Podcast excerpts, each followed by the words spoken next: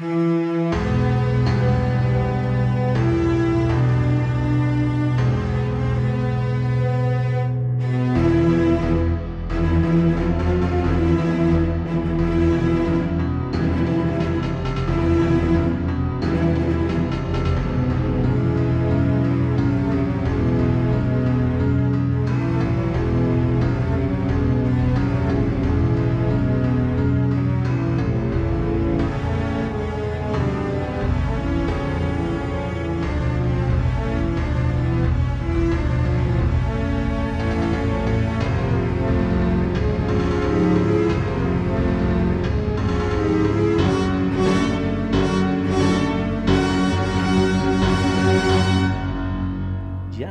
Damit wieder herzlich willkommen hier bei eurem Stargate Podcast mit Clemens, das bin ich und dabei wie immer ist auch der Thomas, hallo. Hallo. Die Feedback Ja, ich ja. wollte gerade sagen, ne? Feedback werden wir wohl wenig haben. Feedback ist wenig da. Es sind halt ein paar Likes, aber es ist jetzt ja kein äh, schriftliches äh, Feedback. Wir haben ja gestern am 30.04. aufgenommen und heute wieder am Tag der Arbeit. Ne? Wir arbeiten heute für uns und für euch auch. Also das ist genau. Du hattest ja eh Urlaub, ein bisschen mehr Zeit, um genau, was vorzubereiten ja. und ich bin nächstes Wochenende auf Festival. Dementsprechend äh, können wir da nicht aufnehmen. Dementsprechend dieses Wochenende ein bisschen mehr. Ähm, ist aber auch nicht schlimm. Ja, um welche Folge, Thomas, handelt es sich denn heute? Pretense, 8.11.2000. Mhm. Interessant, die Folge hat im Deutschen einen anderen Namen, die Tolan-Triade, und im Italienischen ähm, heißt sie dann zurück übersetzt ins Englische. Also ihr wisst ja immer, wie das hier ist. Ich, ich werde jetzt hier nichts Italienisches sagen, das gibt's nur wütende E-Mails. Dann heißt sie da nämlich Deception. Genau. Und ist die erste Stargate-Folge, die 2000, im Jahr 2000 ausgestrahlt wurde. Lange ist's her.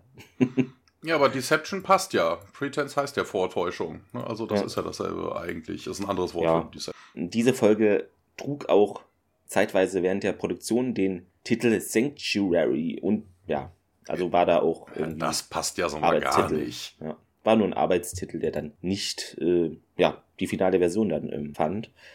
Ja, geschrieben hat sie uns Catherine Powers mal wieder und Regie, wen haben wir da? Da haben wir David Rory Smith mal wieder.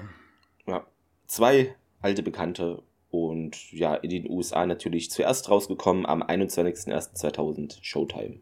Ja, noch nicht mal ein Jahr später, also im gleichen Jahr in Deutschland, am 8.11.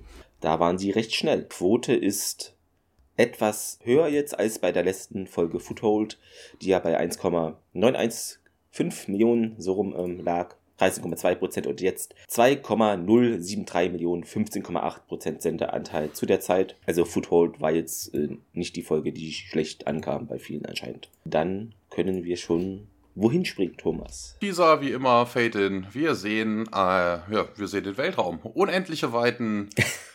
Ein Gleiter wird von zwei Gould-Mutterschiffen beschossen. Man ist um irgendwie den Orbit um einen Planeten. Das, äh, und man sieht dann von unten kommend auch mehrere Blasts, die hochschießen und dann die also, beiden Mutterschiffe zerstören. Schön gemacht an der Stelle. Schöner Shot, fand ich. Ja, der Kampf hatte für mich ein bisschen was von Star Wars. Also ja. ich weiß nicht so, hier von wegen die, äh, der Kampf um den Todesstern, weißt du, du hast so kleine Schiffe und dann wird da mit riesigen Kanonen drauf gerotzt und keiner trifft irgendwas. Kann ja sein, theoretisch, vielleicht mit Glück. Ja, dafür ist das einfach auch nicht gedacht. Nee, klar. Der Gleiter ist aber irgendwie auch getroffen worden bei der ganzen Aktion und äh, stürzt jetzt Richtung Planetenatmosphäre dort angekommen. Also wir sehen dann einen Shot von unten von diesem Planeten, ne? Dieser Gleiter crasht dann runter ja, wir sehen Leute auf Feldern, ne, die da irgendwie rumstehen und äh, dann den Absturz beobachten. Dann ein kurzer Schwenk zu dem Gleiter. Und äh, wir sehen eine Person, die da drin sitzt, ein bisschen zusammengesunken, die sich dann aufrichtet. Und es ist Chlorell. Und äh, ja, an der Stelle sagt dann Chlorell, ja eigentlich, wobei es sagt eigentlich Skara, ne? Also von wegen mhm, von der Stimmlage ja. her, das kann ja eigentlich gar nicht sein. Ne? Also von wegen Skara sagt dann, also ohne diesen Gua'uld-Ton, please help me. Also, ne, please, ich glaube, das Wort kennt die Guru das überhaupt. nee, das haben die nicht im Wortschatz. Dann, äh, ja, bricht er ohnmächtig zusammen. Damit endet der Teaser auch schon. Nach dem Intro geht es weiter in unserem heimischen Gate Room. Es gibt interessanterweise ein eingehendes Wurmloch, aber die Iris ist geschlossen und ja, misstrauisch richten die Soldaten da die ihre Waffen Richtung äh, Gate und Hammond und SG1 schauen sich die Sache mal vom Kontrollraum aus an, sind auch etwas verwundert. Ein Techniker meint aber immer noch kein eingehendes Signal und Hammond, ja, hä? Alle Einheiten sind doch jetzt hier auf der Erde, also es wird jetzt eigentlich keiner erwartet. Ja, die Iris scheint sich irgendwie so leicht zu biegen und zu wackeln. Es ist äh, kein normales Vorgehen hier im Stargate Center. Ah, und Daniel merkt es auch an, hä? Täusche ich mich? Was sehe ich da? Wedelt mit seiner Hand rum vor seinem Gesicht. Ja, pff, bestimmt hat er wieder nur Dreck auf der Linse. Ja, wer weiß, was da wieder los war. Carter, es verliert die Integrität und äh, dann ist es so, dass sich äh, die beliebte und seit tausend Folgen nie mehr gesehene äh, breite rotbraune Katze Schrödinger materialisiert auf der Rampe und darunter tappelt und Carter meint auch nicht schießen und Alter hinaus hebt die Katze auf und ja, das ist Schrödinger, sagt sie auch. Anscheinend hat sie die Katze äh, Narim mitgegeben. Stimmt. Ja, das Man hat erinnert getan, sich, das ist lange her. da war irgendwo was. Und Uni, aha, eine Katze. Tialk stellt für sich fest, ja, dass die Tolaner eben die Technologie besitzen, um feste Materie zu durchdringen. Hatten wir ja auch schon gesehen. Ja, übrigens, sagt O'Neill, ja, eine Technologie, die sie nicht mit uns teilen wollten. Dann taucht ein Mann auf, äh, auch durch die Iris, und es ist Narim. Und der meint auch gleich hier, ich bin mit dem Erdprotokoll, äh, General Hammond, da bin ich leider nicht so vertraut. Schrödinger habe ich geschickt, damit ihr eben wisst, dass Freunde kommen. Hammond findet das jetzt nicht schlimm. Polaner sind hier immer willkommen und die Soldaten sollen doch bitte mal hier sich entspannen. Die senken dann ihre Waffen und Narim geht die Rampe hinunter und trifft auf Carter. Samantha, es ist schön, dich wiederzusehen und Carter sagt das auch und Hammond und der Rest von SG1 kommen nun auch hinein in den Torraum. Hammond fragt erstmal, warum der Besuch, Nari? Ja, er hat wohl eine Botschaft vom höchsten Gremium äh, zu übermitteln. Ja, O'Neill, die Kuria, äh, Tolan Kuria bittet sie und ihr Team hier mal herzukommen zu uns für eine Triade und ja, bietet dann O'Neill ein blaues, dreieckiges Dingenskirchengerät an. Ja, O'Neill stellt für sich fest, oh, das sieht ja richtig offiziell aus. Hm? Im Englischen Ja. sagt er was anderes. I feel like I'm being served. Also ich werde eingezogen. Ja. Wobei sie sich unter dem Wort Triad ja erstmal nichts vorstellen Nee. könnten. Ne? Also von wegen, Ja. wir haben das, es gibt das Wort Triade, ne? aber das ist ja eher im, im Yakuza-Bereich irgendwie so. Genau, ja, das- im asiatischen Bereich. Also die werden jetzt zur Mafia, werden sie jetzt. Genau, oder, das ist ne? jetzt Also, äh, die Tolaner Mafia. Ja, und dann springen wir in den Debriefing Room. Ja, SG1 und Hammond sitzen am Tisch. Äh, Narim läuft rum und äh, erzählt, worum es eigentlich geht. In der Zwischenzeit, O'Neill hat dieses Ding in der Hand und äh, macht da so ein bisschen damit rum. Ich glaube, das hat überhaupt gar keine, keine Funktion. Ne? Also von wegen, da wird nie wieder drauf eingegangen irgendwie. Nee. Also wir haben jetzt hier so ein Ding gekriegt und äh, ja, keine Ahnung. Es leuchtet blau. Was macht es? Es leuchtet blau. Ja, und ihr kommt dann auch direkt zum Punkt und fragt, was ist denn diese Triade? Und ähm, ja, das wäre wohl eine, eine uralte Zeremonie der, der Gerechtigkeit. Ähm, ne? Honorable, sagt er auch. Ja, also so eine Art Gerichtsverhandlung. Ja, was, was, was ist denn eine Gerichtsverhandlung, sagt Narin dann. Und Danny erklärt das dann, ne? ein, Tribun, äh, ein Tribunal, ähm, wo Matters of Justice und des Gesetzes entschieden werden. Und dann bestätigt das Narim auch, ne? Das wäre so, das wäre so in der Art. Ja, dann kommt man zum Kasus Knacktus. Wer ist denn, wer steht denn vor Gericht? Ne? Also von wegen, man geht als Erdling natürlich nicht davon aus, dass man selber irgendwas gemacht hat. Ne? Könnte ja auch sein, nein. hier, ihr müsst mal da, äh, ihr seid angeklagt, hier hast du die, die, äh, nee, was ist das? Hier den Haftbefehl oder so.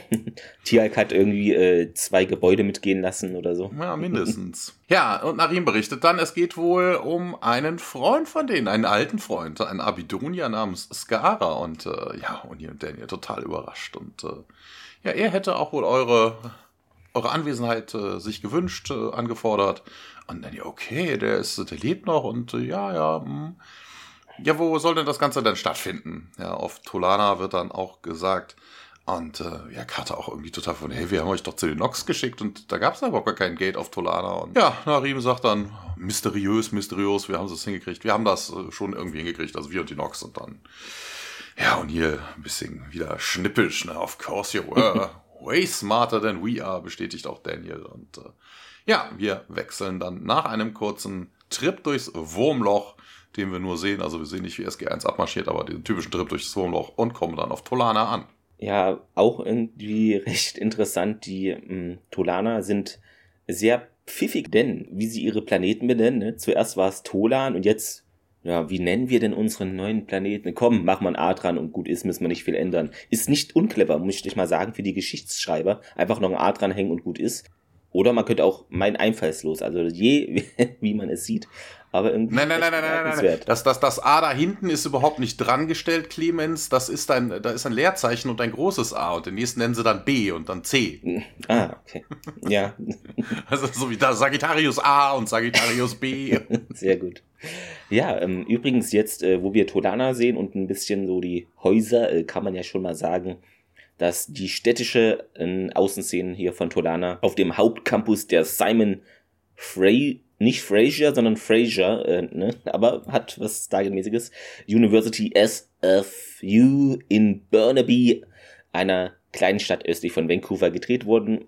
Dieselbe Universitäts, also derselbe Schauplatz, wurde auch in der fünften Staffel der Serie Between Two Fires, sagt mir überhaupt nichts, äh, verwendet. In der, jetzt habe ich mich verlesen, ich meinte in, äh, in dieser Serie, so rum ich hatte jetzt gerade gelesen in einer anderen Serie, nein, aber in der Folge Between Two Fires so rum, ähm, als eben SG1 erneut auf den Planeten kam und äh, da äh, bei dem Schauplatz wurde auch Battlestar Galactica und Andromeda gedreht, ähm, also ist sehr Sci-Fi-lastig da, die Stimmt, ja, das hat, ja, Caprica ist das, das ist Caprica, ja. ja mm. Genau. O'Neill findet es äh, relativ nett hier. und Karte zu Narim, äh, also habt ihr hier ein Stargate gebaut? Ähm, und Narim bestätigt das. Daniel wiederholt sich, äh, viel klüger als wir. Okay. Und Uni, hm, unseres ist größer. Und das stimmt überhaupt nicht. Also von dem Shot her könnte man meinen, das ist riesig. Da könnte vermutlich, ja. keine Ahnung was, drei Gleiter auf einmal durch oder sowas. Wirkte recht groß. Sie folgen dann Narim hinüber zu einem der Gebäude durch einen normalen Gehweg und äh, dann springen wir hinein in ein, ja, wie sich gleich herausstellt, äh, Gerichtsgebäude. Narim führt sie durch einen Korridor, da haben wir mal wieder einen. Auch auf Tolana gibt es sowas. Scheint, äh, Sehr schön. Scheint in Mode zu sein.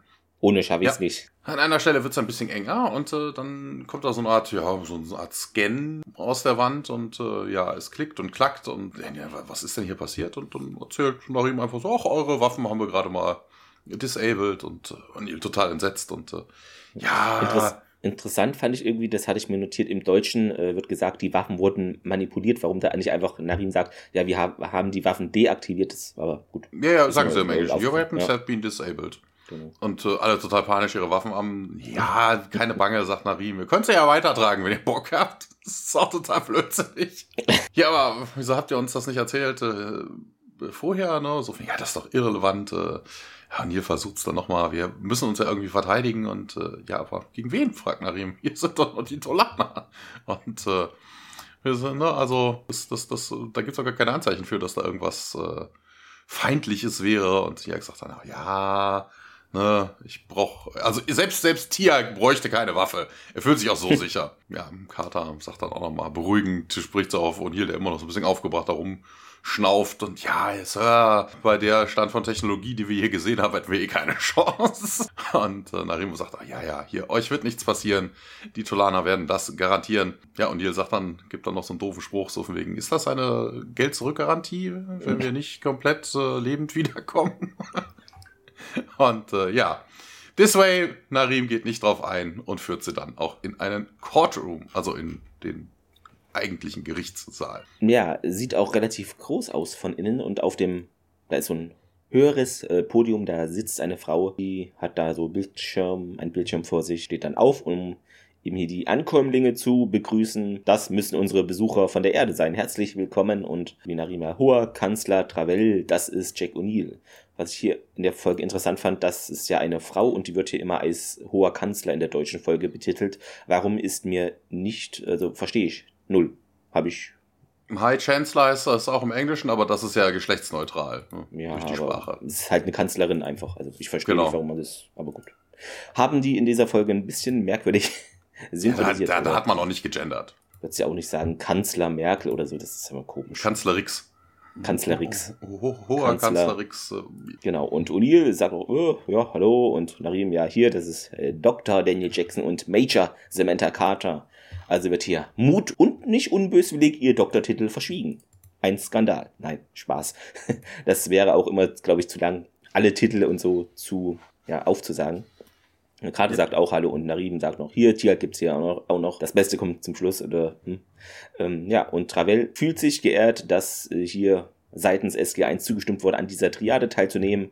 Und der Sucher wird entscheiden, wer von euch der Arkon oder euer Arkon wird. Und O'Neill ist äh, etwas, ja, weiß überhaupt nicht, was ist hier los, wo bin ich. Äh, Sucher, Arkon, äh, Daniel, ne? also hoffentlich kein Harkon, also Harkonne oder so. Er ist da ein bisschen verunsichert.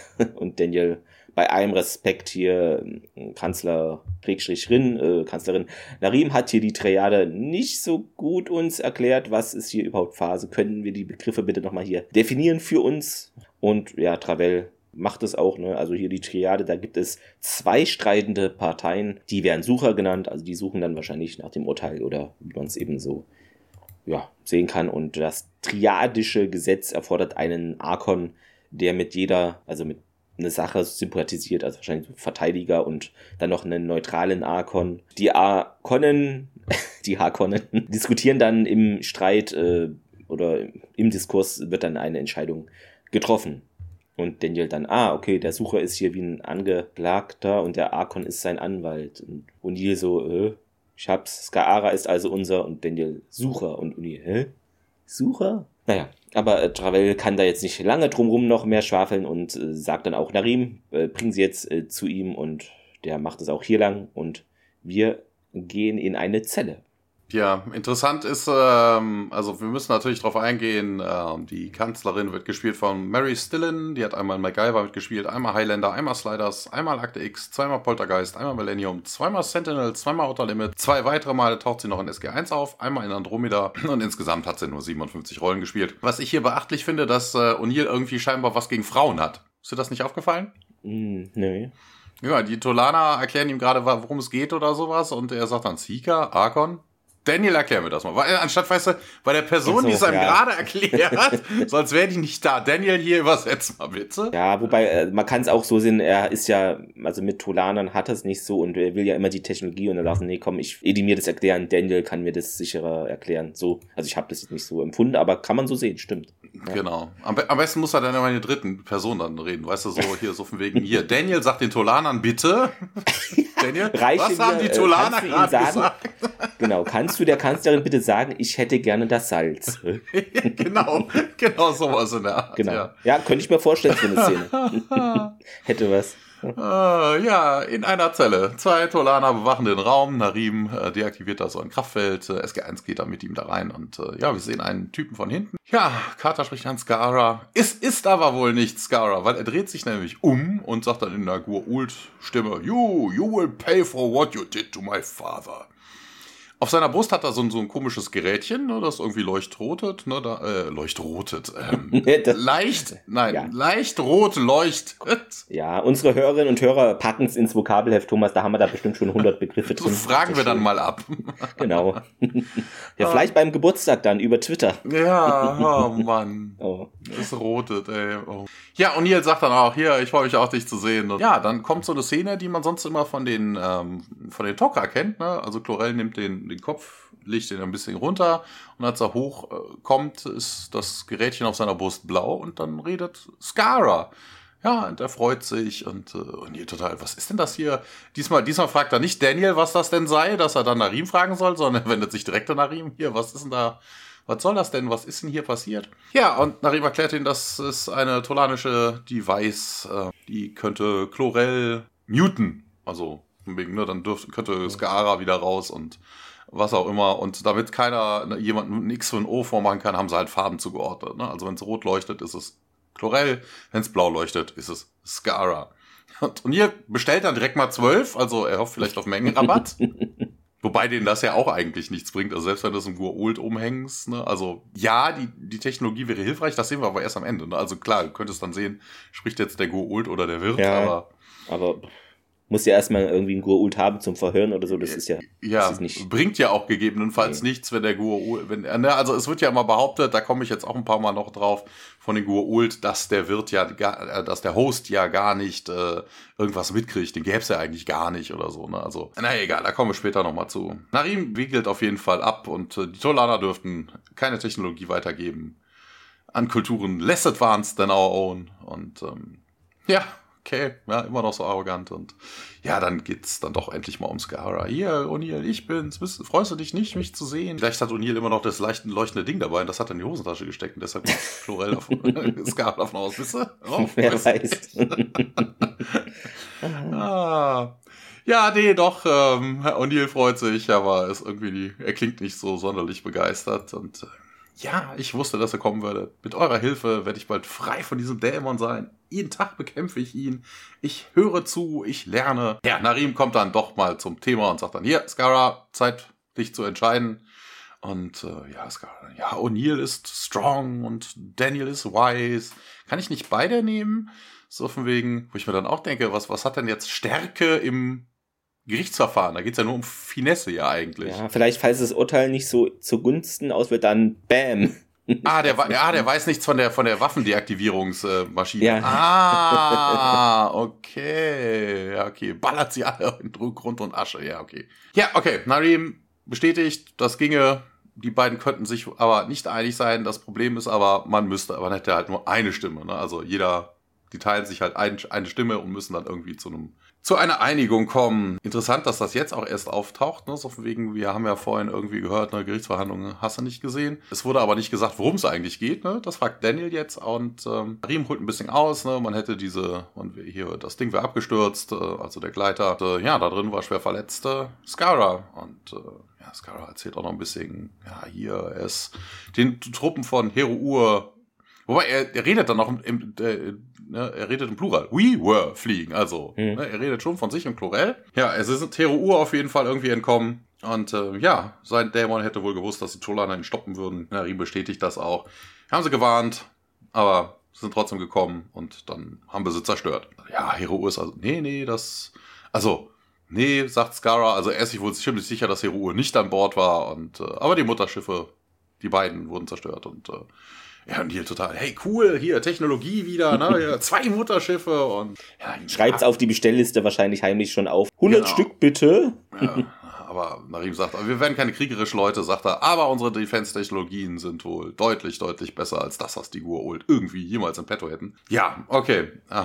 Daniel mischt sich dann auch wieder ein, ja, geil, hier, das, das hört mich zwar total an, diese, diese Waffen, dieses Waffengerede, aber können wir jetzt mal zurück zur Triade kommen? Narim erzählt dann auch, ja, hier, der Skara hatte uns äh, gefragt, dass wir ihn von seinem Dämon befreien. Und, äh, ja, der Gu'uld lehnt das natürlich ab und äh, ja, dann muss hier laut tolanischem Law, müssen wir jetzt, jetzt beide anhören und entscheiden, bevor wir irgendwas tun. Also Ne, bevor wir dann zu einer Entscheidung kommen. Auch an dieser Stelle ist wieder so ein bisschen inkonsequent. Ne? Also von wegen, wir haben es vorhin schon gesagt, als äh, Skara da irgendwie sitzt. Ne? Also wie konnte Skara denn jetzt überhaupt irgendwie reden? Es ist, eigentlich passt das nicht. Ne? Wir wissen ja von, ähm, von Apophis, dass die Wirte nur dann reden können, wenn der Gurult gestorben ist. Und das, das ist er ja scheinbar irgendwie nicht. Nee. Ne, also, wie auch immer Skara dann in der Situation Ah Gott, ne? Der, der, der Jetzt ist es ja klar mit dem Gerät von den Tolanern, aber davor weiß man es nicht so genau, wie das. Ja, selbst das wäre ja eigentlich auch nicht klar. Ne? Das ist ja auch inkonsequent zu dem, aber okay, das sind Infos, die wir bis jetzt nur von den Gua'uld gehört haben, dass von dem Wirt überhaupt nichts übrig bleibt. Ne? Also das, das wäre dann schon merkwürdig. Wo haben sie dann ein Chlorell hergezaubert? Ja, nee, stimmt ja auch nicht. Das behaupten die ja nur später dann. Ja, ja genau, da, da kommen wir in dieser Folge auf jeden Fall zu. Ja, O'Neill dann, wer ist denn eigentlich hier? Chlorells Arkon? Und wir wechseln in den Courtroom. Dort öffnen sich die Türen und da kommt ein Mann mit einer Gruppe Jafar herein, beugt sich vor Chlorel, während SG1 etwas nervös äh, auf ihn schaut und Travel, ja, hier, mein Lord Zipakna, wir fühlen uns geehrt, dass Sie zugestimmt haben, an dieser Triade teilzunehmen und der meint ja, aufgrund ihrer ein der Zerstörung der Mut äh, Mutterschiffe Heroes hatte ich hier ja wohl keine Wahl. So, da kommen wir dann direkt auch mal zu mehreren Punkten. Den Typen, den Zipakna, den kennt man. Also ich fange erstmal mit den unbekannteren Sachen an. Äh, das, der Mensch wird gespielt, also der Der Zipakna wird gespielt von Karen Durant. Klingt so ein bisschen wie hier die Band aus den 80ern, Duran Duran, ne? Duran Duran, ja. Ähm, einmal Outer Limits. Zwei weitere Male taucht dann noch eine SG1 auf. Joshua in Dark Angel. Er hat zweimal in Andromeda mitgespielt. Martin Kimi in Lost. Er hat Harvard in Vikings gespielt. Und jetzt kommen wir natürlich zu den richtig großen Sachen. Also, ja, okay, wir kommen jetzt erstmal noch zu einem anderen Sachen. Frederick Gideon in Lock and Key. Und, das kennen vermutlich viele von euch, er hat Vasily Fett in The Strain gespielt, also den Exterminator. Den, hier, den, den, Ja. den nicht den Unkrautvernichter hätte ich schon fast gesagt. Hier, wie heißt das denn auf Deutsch? Ich weiß es nicht. Hier, hier, die, die, diese, diese Ungeziefer-Leute, die dann kommen. Äh, Nicht Ratten, ja. na, also wenn du Maus, Ja, Mäuse, Käferbe- Ratten, äh, so ja, ja, Bekämpfer, Schädlingsbekämpfung, Schädlingsbekämpfer. Schädlings- äh, Genau, und ähm, ja, also Zipakna ist ja eine äh, Gestalt dieses Mal aus der Maya-Mythologie, ne? also alles dreht sich hier um Bienen und Blumen, genau, und über die der Popul Vuh, das heilige Buch der Quiché-Maya wird da drin berichtet und er ist da wohl in diesem Mythos, heiligen Buch, ein Erdbeben-Dämon. Ich hätte fast Pokémon gesagt, wobei ist ja ähnlich, Pokémon, Dämon, teilweise. Hm? Ja, ja, genau. Also die Maya Also- haben das, die haben den auch als Dämon. Der war der Sohn von Wukub Kaiks äh, und Chimal, äh, Chimal Mat. Er und sein Bruder Kabra Khan, ähm, der wohl Erdbeben verursacht, ähm, wurden oft als Dämonen gefürchtet. Zipakna, äh, der, hier passt es wieder. Zipakna, Mhm. genau wie an seine anderen Anverwandten, wurden meist als arrogant und gewalttätig bezeichnet. Passt, ja. Das passt schon zu einem Gurult. Ja, eigentlich müssen wir uns hier wundern. Eigentlich hätte der so eine, so eine, hier so ein, so ein Lederdings tragen müssen, Mhm. ne? so ein so Krokodilleder, weil Zipakna wurde nämlich immer charakterisiert als großer Kaiman. Und äh, ist auch äh, genau ein großes äh, oder ein Monster in Final Fantasy XI im Veluganon, wenn man das so ausspricht, vielleicht Palast. Und äh, taucht auch auf als Protagonist in einer Geschichte eines Webcomics namens Lucy Purse Imp. Was witzig ist, noch ein kleiner Funfact für euch. Äh, in der Folge hier hat er ja seinen ersten Auftritt. Ähm, sieben Tage nach seinem Geburtstag wurde die Folge ausgestrahlt. Da wurde er 26 Jahre alt. Ja, ist irgendwie witzig. Kurz nach seinem Geburtstag. Genau. Und Chlorel jetzt zu Travel. Ja, warte, warte, Ja. eine Sache habe ich noch. Zipakna sagt ja, man hätte überhaupt gar keine Chan andere Chance gehabt, wo ich mir dann denke, hä, wieso? Natürlich. Wegfliegen. Also, ne, also vor allem, mh, die Frage, was ich mir halt gestellt habe, ne, dann, das können wir gleich, aber natürlich hätten sie ablehnen können. Also, Ja. wa- was für eine, ist jetzt nicht so, als wäre die Tolaner irgendwo auf Guold Prime eingefallen, hätten sie Packner bedroht, hätten gesagt, hier, du verteidigst jetzt Chlorel. also, das, das, also, die Wortwahl ist da an der Stelle irgendwie Ja. Quatsch. Er hat sich da ein bisschen unter Druck gefühlt irgendwie wegen, ja. Ähm, Chlorel nun zu Travel. Können wir mal hier alleine privat so sprechen und ja, warum nicht? Sie stimmt dazu und sie Packner und Chlorel verlassen mit den Jafar den Raum. O'Neill zu Travel, äh, okay, hier, also die versuchen uns jetzt dazu zu bringen, hierher zu kommen und dann irgendwie zu entwaffnen. Und das hielten sie irgendwie nicht die Tatsache dafür angebracht, dass hier ein verdammter Guult kommen wird. Ganz zu schweigen von seinen ja, Leuten. Und Gravel hat da jetzt irgendwie, sieht keinen Handlungsbedarf. Die sind doch genauso unbewaffnet wie ihr. Und O'Neill ist aber natürlich skeptisch. Na, bist du dir da sicher? Und Narim, ja, hier, wir haben doch krasse Technologie und die Waffen sind deaktiviert. Alles easy peasy. Und O'Neill, äh, aha. Wir, wir sehen, wir, ne, also von wegen, das ist vielleicht irgendwie wieder sowas, wie wir schon jetzt mehrmals uns darüber lustig gemacht haben. Du suchst sie nach Waffen. Na, also sie haben natürlich so, wirklich ja, ja. nur Waffen, also wirklich alles andere. Wobei äh, ich jetzt mal sagen würde, also bei SG1 oder allgemein diesen äh, Stargate-Teams äh, sieht man später auch, haben wir auch schon mal gesehen, glaube ich, in der Folge, äh, zählt ja zur Standardausrüstung auch ein Messer. Meine Frage wäre halt, wie deaktiviert man Messer, die Waffen? Also, Vielleicht werden sie dann in Gummi verwandelt oder so. oder werden so stumpf auf einmal, okay. Ja, kann, ich kann auch mit stumpfen Messern jemanden Genau, abstechen. deshalb, also, hm, ich glaube, äh, so Technologie in Schusswaffen-mäßige Dinger können da deaktiviert werden, aber ich glaube kaum, dass da ja, oder den Messer? Klappspaten oder so. Das hat auch eine scharfe Kante. Damit könntest du auch jemanden auf die Genau. Rübe hauen. Und äh, Daniel, ja, du sagst doch hier, es gäbe einen dritten neutralen Arkon. Wer ist denn das hier? Ein Tolaner und Travell? Nee, nee. Wir haben unsere Freunde gebeten, jemanden zu schicken, der in der Lage ist, neutral zu bleiben. Und ich glaube, äh, ihr kennt euch schon und ein Vorhang wird nun zur Seite gezogen und wir sehen Dumm, dumm, dumm. ja, uhu. Und Daniel, ja, okay. Und sie sagt auch, es ist schön, euch wieder zu sehen, Freunde. Was wir jetzt sehen, ist das Wartezimmer oder ein Wartezimmer, ja. Ja, ist wie beim Arzt, weißt du, vermutlich kriegen die jetzt so, so Tickets. Genau, der 13, Fall 7359 bitte hereintreten. Ja, coole Sache. O'Neill, also wobei das ist ja auch eher kein Waiting Room, das ist ja deren Aufenthaltsraum irgendwie, ne? Also die, die Verteidigung irgendwie, der Raum der Verteidigung oder sowas. Ja, und O'Neill reibt sich schon eigentlich so die Hände. Ja, Piece of Cake, walk in the, walk in the park, a day at the beach. Ja, Daniel ist da noch so ein bisschen skeptisch und sagte, ja, hier, das riecht doch irgendwie, als könnte hier noch irgendwie ein Unfall passieren. Und normalerweise ist ja O'Neill dann eher der Mr. Negativ, aber diesmal wird äh, Daniel als solcher bezeichnet. Ja, Carter steht auch irgendwie auf dem Schlauch. Ja, wieso bist du denn hier so, so, so überzeugt, dass wir das gewinnen? Und ja, O'Neill, aber Lia, ne, kennst du doch. Fair, insightful person, die wird sich wohl unserem Vote anschließen. Ähm, außerdem mag sie uns. Ja, Daniel sieht das ein bisschen anders und sagt dann, Lyra mag alle. Und das ist der Weg der Nox. Tiag bestätigt das auch nochmal. Ne? Die Nox haben nichts mit den Gua'uld zu tun. Also sie haben keinen Konflikt mit den Gua'uld. Was ja auch nicht so ganz mhm. stimmt. Also die kommen ja da regelmäßig zum Jagen her. Aber ja, töten ja eigentlich keine Nox, sondern die, äh, die das Viehzeugs da. Ja. O'Neill wird ins in die Erinnerung gerufen, dass die Nox sogar Apophis gerettet haben, als äh, O'Neill ihn erschießen wollte. Und ähm, ja, okay. O'Neill wechselt dann das Thema und sagt dann auch, hier, was, was wissen wir über diesen Old-Typen? Und äh, ja, TX sagt dann, Sipakna was one of Apophis most loyal Underlords. Und jetzt frage ich mich, wie kommt denn der da hin? Na, also wäre das jetzt jemand, der von Hero geschickt worden wäre, ne, um die Freiheit von, äh, von Chlorel irgendwie zu organisieren, damit äh, Chlorel gefoltert werden kann, das hätte ich ja verstanden. Ja. Ne, aber Hero Ur mit seiner Flotte will Chlorel in die Hände kommen und lässt dann einfach mal irgend so Huppi-Fluppi-Typen, einen von Apophis äh, Unterlingen, wie es ja dann hier heißt, mal dahin und den Chlorel verhandeln. Also das, das ist irgendwie auch schwachsinnig. Vor allen Dingen, wie, wie ist denn das passiert? Also von wegen, äh, wie, haben die, wie haben die Tolaner das gemacht? Da gab es noch ein drittes Mutterschiff. Die Tolaner haben hochgefunkt, hier, wir haben Chlorel, ähm, schickt mal jemanden, der seine Freilassung verhandelt oder so. Und Heruur denkt sich, ah cool, ich will den zwar tot haben, aber ähm, ja, okay, guck mal, wen haben wir denn da noch von Apophis äh, treuen Leuten, die wir dann irgendwie runterschicken könnten? Also das. Wen brauchen wir nicht mehr? Das macht überhaupt nichts. Vor allen Dingen, das wäre jetzt eigentlich die Idee gewesen, so von wegen, ne, wenn du schon die Hero-Leute anrufst, dass du dann jemanden runterschicken, der dann gegen Chlorel votet. einstimmig, einstimmig für den Menschen. Fertig.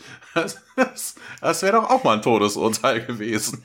Wäre mal was Neues. Ja, aber so ist es halt irgendwie nicht. Also es macht keinen Sinn und ja, wie auch immer. O'Neill dann auch, I don't believe for a second, he, er, um, dass er hierher gekommen ist, um Chlorel hier rauszuquatschen. Und ähm, ja, es ertönt ein Ton. Narim kommt rein und sagt dann, hier, wir sind fertig, kommt mal mit. Und ähm, ja, O'Neill und ähm, Daniel machen sich auf den Weg. Äh, Carter und Tia äh, kriegen den Befehl, hier soll man auf Zippis, also ne, Sipagnas Kids, also es geht halt um seine Truppen, ähm, ein Auge haben und ähm, ja, dann watscheln sie beide ab und wir wechseln in den Courtroom. Travel dort am Podium sitzt sie auf dem Podium äh, Daniel und O'Neill dann auf der einen Seite des äh, Gerichtssaales und Zipakna auf der anderen mit Lea dazwischen und Chlorel mitten im Raum äh, stehend. Ja, Travel eröffnet jetzt, äh, so würde ich das mal sagen, diese Verhandlungen. Dieser Streit betrifft zwei fühlende Wesen, die den, denselben Körper, also innehaben, wohnen. Beide haben die alleinige Nutzung des Körpers beantragt. Das klingt irgendwie so bürokratisch. Ja, hier, wir beantragen die Gartennutzung ja, das ist so. Quadratmeter. Das ist doch eher so was Biblisches. Ne? Also von wegen, das ist ja fast so wie hier äh, König David mit dem Kind. So von wegen, wir teilen es jetzt einfach halb durch. Daher müssen wir jetzt hier das Vorrangsrecht gegenüber dem Körper festlegen, wem er denn gehört. Die Frage ist, die ich mir an der Stelle gestellt habe, ist, wie entfernt man denn bitte Gaara daraus? Mhm. Also ist es sein Körper, das Wesen ja. macht ja sein eigenes Gehirn aus, wird ihm das einfach rausgenommen und äh, dann wird der Go Ultra oben reingesetzt, kriegt noch so ein paar Ex, äh, so ein paar Anschlüsse, damit er dann über das äh, Nervensystem, also über das Rückgrat irgendwie den Körper bedienen kann oder wie. Also ich weiß nicht, wie das vonstatten gehen soll. O'Neill stellt jedenfalls fest, dass es anscheinend der Körper demjenigen gehört, der darin geboren wurde und Zipagna erhebt sich jetzt ja hier eure Eminenz, ich muss darum bitten, dass hier das menschliche Kontingent, die Menschen hier dem Anstand folgen, ist da nicht ganz zufrieden, dass da O'Neill mal reinquatscht. Ja, Travell stimmt zu. Die Arkonnen, äh, ja, die werden von, ja. die Harkonnen werden von Fragen oder Kommentaren absehen, bis ihre Seite anerkannt wird und zu der Zeit. Jetzt ist hier Lord Zipagna an der Reihe und Chlorel. Also das soll hier jeder immer nacheinander reden und nicht einfach, ja, O'Neill äh, so reinreden. Und Zipagna sagt jetzt, bis vor drei Jahren lebten die Menschen auf Abydos unter den Gesetzen der Geult und von Ra wurde die Sache verwaltet. Nach diesem Gesetz waren sie Eigentum der Geult. Und, und das stimmt ja. nicht. Also, die, ne, also wegen die haben unter einem Gua'uld gelebt, unter Ra. Ra ist tot und damit sind sie eigentlich frei. Also wenn Ansprüche auf Ras Untertanen da wäre, da hast du ja wahrscheinlich nur 24 Monate Garantie drauf. Deshalb nein, nein, nein. Ich meine, aber dann müsste es ein Nachfahre von Ra sein und nicht ein Nachfahre von Apophis. Aber das sind halt Gurult, da wo jetzt das, Platz ist, das nehmen sie sich und haben ja. äh, ihrer Natur ist, ja, ist meins. Ja, nach diesem Gesetz, sagt jetzt die Packner, waren sie da Eigentum der Gurult. Lord Chlorel nahm lediglich das, was ihm bereits gehörte. Und Unil, äh, mit Gewalt. Havel dann, ja, bitte, Colonel Unil und ja, sorry, sagt er. Travell versteht den Wunsch, hier die Position zu verteidigen, aber Colonel, ich werde äh, Ihnen auch dann die Gelegenheit zu geben, aber jetzt hier erstmal bitte Skaras Perspektive wäre jetzt mal gut zu hören. Das Gerät auf äh, Chlorels Brust wird nun blau und Skara nimmt jetzt Wörter in den Mund, indem er redet. Ich wurde in diesen Körper hineingeboren, sagt er. Befreit mich hier von den Dämon Chlorel. Er hat meinen Körper gestohlen auf Ebidos hätte ich geheiratet, Kinder bekommen und wäre alt geworden und gestorben. Komischer Satz, hypothesenmäßig, aber gut. Ähm, der Geult hat mehr als meinen Körper genommen, er hat mir mein Leben gestohlen. Ja, und Travel dann, äh, okay, menschlicher Arkon und dann steht Daniel auf, der sagt, ja, als du geboren wurdest, glaubst du dann, ihre Leute, ihr seid wert Sklaven? Und jetzt weiß ich nicht, was Gara sagt, denn hier steht nur Nummer. Und ich wurde wahrscheinlich falsch übersetzt. Yeah, no. No, oh, okay, gut. Achso, ja, äh, NO Punkt, Nummer. Ja, okay, Number dann, One. Ja. Daniel dann, hm, okay. Nur damit wir alle hier darüber klar sind, wer ist denn Ra? Und Scara, ja, wir hielten ihn für einen bösen Gott. Daniel dann, ja, also hat er dein Volk durch Aberglauben und Angst versklavt. Das sieht Scara so, denn er sagt, ja, bis du kamst. Und jetzt sehen wir Tolana bei Tag von außen. Ja, also nicht mehr im Saal. Ja, in dieser Diskussion ist auch irgendwie ein bisschen merkwürdig. Zum einen sagt ja Daniel, fragt ja, hier, glaubt ihr, dass ihr Sklaven gewesen seid? Skara sagt dann, nein. Daniel fragt dann ja weiter, so von wegen, ja, aber er hat euch versklavt, indem ihr durch, durch Superstition und Furcht. Hä? Ich denke, die sind nicht versklavt. also, das ist auch irgendwie komisch. So wie es gerade passt, so Fähnchen im Wind. Ja. Daniel. Ja, Gerichtsverhandlung halt. Ja, Tolana, draußen, Tierkenkater, ähm, tun so, als würden sie sich irgendeine Skulptur angucken, hier irgendwie moderne Kunst, äh, irgend sowas Geschwungenes mit einem Loch in der Mitte. Und, ja, im Hintergrund sehen wir ein Jafar-Kontingent, das dann da rumläuft und äh, ja, sie schleichen sich dann hinterher, bevor wir dann wieder in den Gerichtssaal schleichen. Zipakna steht auf und stellt sich dann vor Skara und ähm, fragt dann auch, ja, hier jagen die Leute von Abydos? Und äh, Skara bestätigt das. Und äh, ja, und wie sieht's mit, äh, mit äh, Tieren aus? Hier so, ne, von wegen Beasts of Burden für, Fu für Food oder Kleidung oder so. Und Zipak äh, Skara bestätigt das, ja. Und dann Zipakna, hier, isst ja auch das Fleisch von Menschen? Nee, nee, nee, Skara total, total aufgedreht und sagt, nee, nee, auf keinen Fall. Ja, also äh, habt ihr entschieden, dass äh, Tiere weniger wert sind als Menschen. Und, und äh, ja, es gab, ja, ja, wir kümmern uns ja um die Tiere, wir verehren sie und danken ihnen für die Geschenke, die sie uns geben. Und, ja, aber trotzdem, ihr tötet sie, ne, um zu überleben. Ja, wenn wir, wenn das nötig ist, dann auch das. Ja, und sie packen dann sagt dann, ja, das machen wir doch auch mit Menschen. Wenn wir da, wenn wir sie brauchen, ne, dann ihr benutzt äh, tierische Körper und äh, wie ihr wollt und äh, weil ihr euch für äh, bessere Wesen haltet und das tun doch dasselbe, tun doch auch die Goa'uld. Und allein schon dadurch haben die Goa'uld Priorität. Hier in diesem Fall der Host würde zu Chlorel gehören. Die menschlichen Archons dürfen auch antworten und hier bringt nochmal einen dummen Spruch. Yes, ma'am, you betcha. Und äh, Daniel drückt das dann ein bisschen diplomatischer aus. We do, your eminence. O'Neill dann zu Zipakma und sagt dann, ja, hier, dein Argument ist doch so kacke. In so vielen Wegen, auf so viele Arten. Humans are self-aware, sagt er. Tiere sind das nicht. Ja, was, das, woher willst du das wissen? Ne? Also von wegen, ihr, ihr habt das einfach mal so entschieden. Ihr glaubt das. Wir sprechen den Menschen das auch ab, dass sie intelligent wären. Und okay, das ist wirklich schon ein bisschen was. Man weißt du, man diskutiert mit einem, Mensch, äh, mit einem Menschen darum, ob der Mensch intelligent wäre, weißt du? Allein schon das Diskutieren zeigt es doch, aber ja, okay. Es ist, ähm, ja. Daniel mischt sich auf jeden Fall ein und äh, erzählt dann, die Menschen wären einfach nur intelligenter als niedere Lebewesen. Und äh, ja, ja, O'Neill, cool, cool, das genau das ist das. Aber Zipakna widerspricht dann auch schon wieder, ne? So von wegen hier, ist das nicht perspektivisch?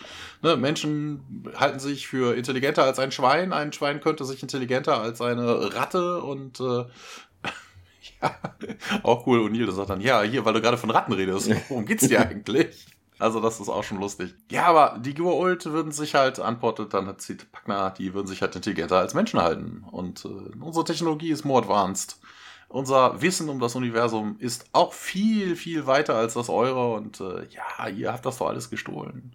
Daniel versucht, also, und ihr regt sich halt die ganze Zeit auf und plappert eigentlich nur Nonsens dazwischen und äh, Daniel versucht das dann in vernünftige Worte im Gerichtssaal muss man sich ja benehmen und ähm, ja, und dann, aber ihr habt das Wissen von Menschen ja nur genommen, als ihr Menschen übernommen habt und ähm, ihr habt das von anderen Spezies. Also die Stargates sind nicht eure Technologie, ihr habt das einfach nur genommen. Gibt also eigentlich gar keinen Hinweis darauf, dass ihr mehr intelligent seid, sondern einfach nur parasitärer. Ja, aber darum geht's auch hier nicht. Zipakna ist dann auch so ein bisschen aufgedreht und wir haben's hingekriegt, ihr nicht. Und ja, und Chauvel mischt sich dann auch an hier und sagt, get to the point. Geht darum, welcher Sieger hier Priorität über den Körper hatte. Wobei Priorität klingt auch irgendwie albern, ne? So als wäre der andere dann einfach nur zweitrangig, ne? Der, der kommt dann, ja. was ich weiß, äh, du kriegst äh, montags bis samstags und äh, der andere dann Sonntag oder so. genau. Ja, also es geht ja eigentlich um ein Wohnrecht. Räumungsklage, hierum geht's, genau. Genau, die, der deutsche Titel hätte eigentlich heißen müssen, die Räumungsklage.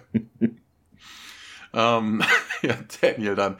Hier, eure Eminenz, glaube nicht, dass wir von dem Thema abgewichen sind. Äh, darum geht's doch hier die ganze Zeit. Ähm, die Goa'uld stehlen das, was sie besitzen und äh, sie haben auch Scaras Körper gestohlen. Und äh, ja, hier kann ich auch irgendwie war. Hier wendet sich dann an Skara und sagt so, hier, du würdest, du hattest mir doch irgendwann mal erzählt, dass du lieber sterben würdest, dann als einen weiteren Tag als Goa'uld zu leben. Wieso? Ja, was ich erlebe, was ich erleide jeden Tag, ist schlimmer als der Tod. Ja, was denn zum Beispiel? Und äh, ja, Scar erzählt dann, äh, ne, ich erinnere mich daran, dass der Dämon hier Daniel töten wollte, den Mann meiner Schwester. Und ich konnte überhaupt nichts tun und ich habe viel, viel Schlimmeres gesehen als das. Und ja, sie sagt, ja, bleib doch mal beim Thema. Aber darum geht's doch noch. Also wegen, wir reden darüber, diesen, ja, wir reden über Scara und äh, Wagner sagte, ja, aber der, der Host, der Host kriegt doch überhaupt nichts mit. Nichts von dem Host überlebt. Ja, ne, das ist ja das, was die Go Ultima behaupten. Da können wir gleich nochmal ja. drauf eingehen. Das wird ja auch noch ein bisschen mehr beleuchtet. Und äh, ja, es kommt zu einem Szenenwechsel. Ja, wir sehen Tolana wieder äh, von außen, sind in keinem Gebäude und Carter schaut durch ihr Fernglas. Da tummeln sich Jafar neben einer Tolana Ionenkanone und sie übergibt das äh, Fernglas Tialk. Hm, was machen die denn da? Und Tialk ist sie nicht ganz sicher. Carter nimmt dann wieder das äh, Fernglas, äh, schaut sich das nochmal an und. Ja, Sightseeing, ja. Sightseeing, die schauen sich die Sehenswürdigkeiten an. genau. Das wäre das wär doch eigentlich eher was für O'Neill, ne? Was ich was, wenn sie das einem stimmt, nicht freiwillig ja. das geben, dann nimmt man jetzt irgendwie den Scanner mit, ein paar Architekten mit und irgendwelche Elektriker und die gucken sich das alles mal von oben bis unten an. Wenn einem eh keiner dran hindert, dann äh, vielleicht können wir das ja irgendwie nachbauen. Sie folgen denen nun auf jeden Fall und wir gehen wieder in unseren Gerichtssaal. Äh, Daniel steht dort nun auf. Ja, Lord Zipagna, ich möchte hier mal eine Frage stellen, wenn ich das darf. Und Zipagna ein bisschen so, ich hoffe, ich habe die Antwort. Uh, uh. Ich muss mal in meine Daniel, Glaskugel schauen. meine, genau, meine Grabesquellen sagen ja. Ja, Grüße an die King of Queens Fans. Ja, ich dachte gerade auch dran an dieses Dingelchen, ja. Daniel geht zu ihm hinüber und ja, ich bin sicher, das wirst du, ähm, also ist hier dein Gastgeber irgendwo drin, wahrscheinlich Host, ne, oder? Hm? Ja, nichts von dem Wirt hat überlebt, meint er und Daniel dann, hm, wirklich? Und wie erklärst du dir, dir dann Skaara, ne? Und Zipakna wiegelt etwas ab. Ja, was du Skaara oder wen du Skaara nennst, das ist doch hier nur eine Hülle er kann jetzt nur sprechen, weil die Tolaner ihre Technologie da benutzen, äh, um Glorell eben zum Schweigen zu bringen. Das könnte sogar tatsächlich sein. Ne, wenn man mal überlegt, das ist ja irgendwie sowas Philosophisches ja eigentlich. Also Ja, wa genau. was, was ist der eigene Mensch? Ist, gibt es sowas wirklich wie eine Seele oder ist das einfach nur die Masse aus den Gehirnprozessen, die da laufen? Weil theoretisch, ne, das Gehirn ist ja immer noch drin, das funktioniert immer noch, ne, nur weil es jemand anderes steuert, ähm, wenn du diese Steuerung wegnimmst, also diese, diese überlagernde, ich nenne es mal Frequenz in Anführungszeichen, ne, wenn du das wegnimmst, ob dann vielleicht doch du sowas könntest. Ne? Also, keine Ahnung. Hat er einen Punkt getroffen und konnte sprechen, wenn er überhaupt nicht überlebt hat, sagt Daniel. Und Lia mischt sich jetzt ein, äh, schaut Skara an und sagt, ja, er sprach ja auch äh, ganz gut. Seine Worte waren jetzt nicht von einer, also die Worte von ihm waren jetzt nicht die einer entmenschlichten Persönlichkeit. Okay. Und ja, dann springen wir wieder in diesen Wartezimmer, aber in, in diesen anderen Raum. Ja, O'Neill und Daniel kommen, kommen zurück. Ne? Die Gerichtsverhandlung ist wohl unterbrochen. Irgendwie Pause, Tea Time. Ja, Tiag und äh, Carter sitzen da schon. Carter liegt dann auch los. Wir haben hier vermutlich ein Problem. Und ja, hier, sagen Sie mal, was ist denn hier Sache?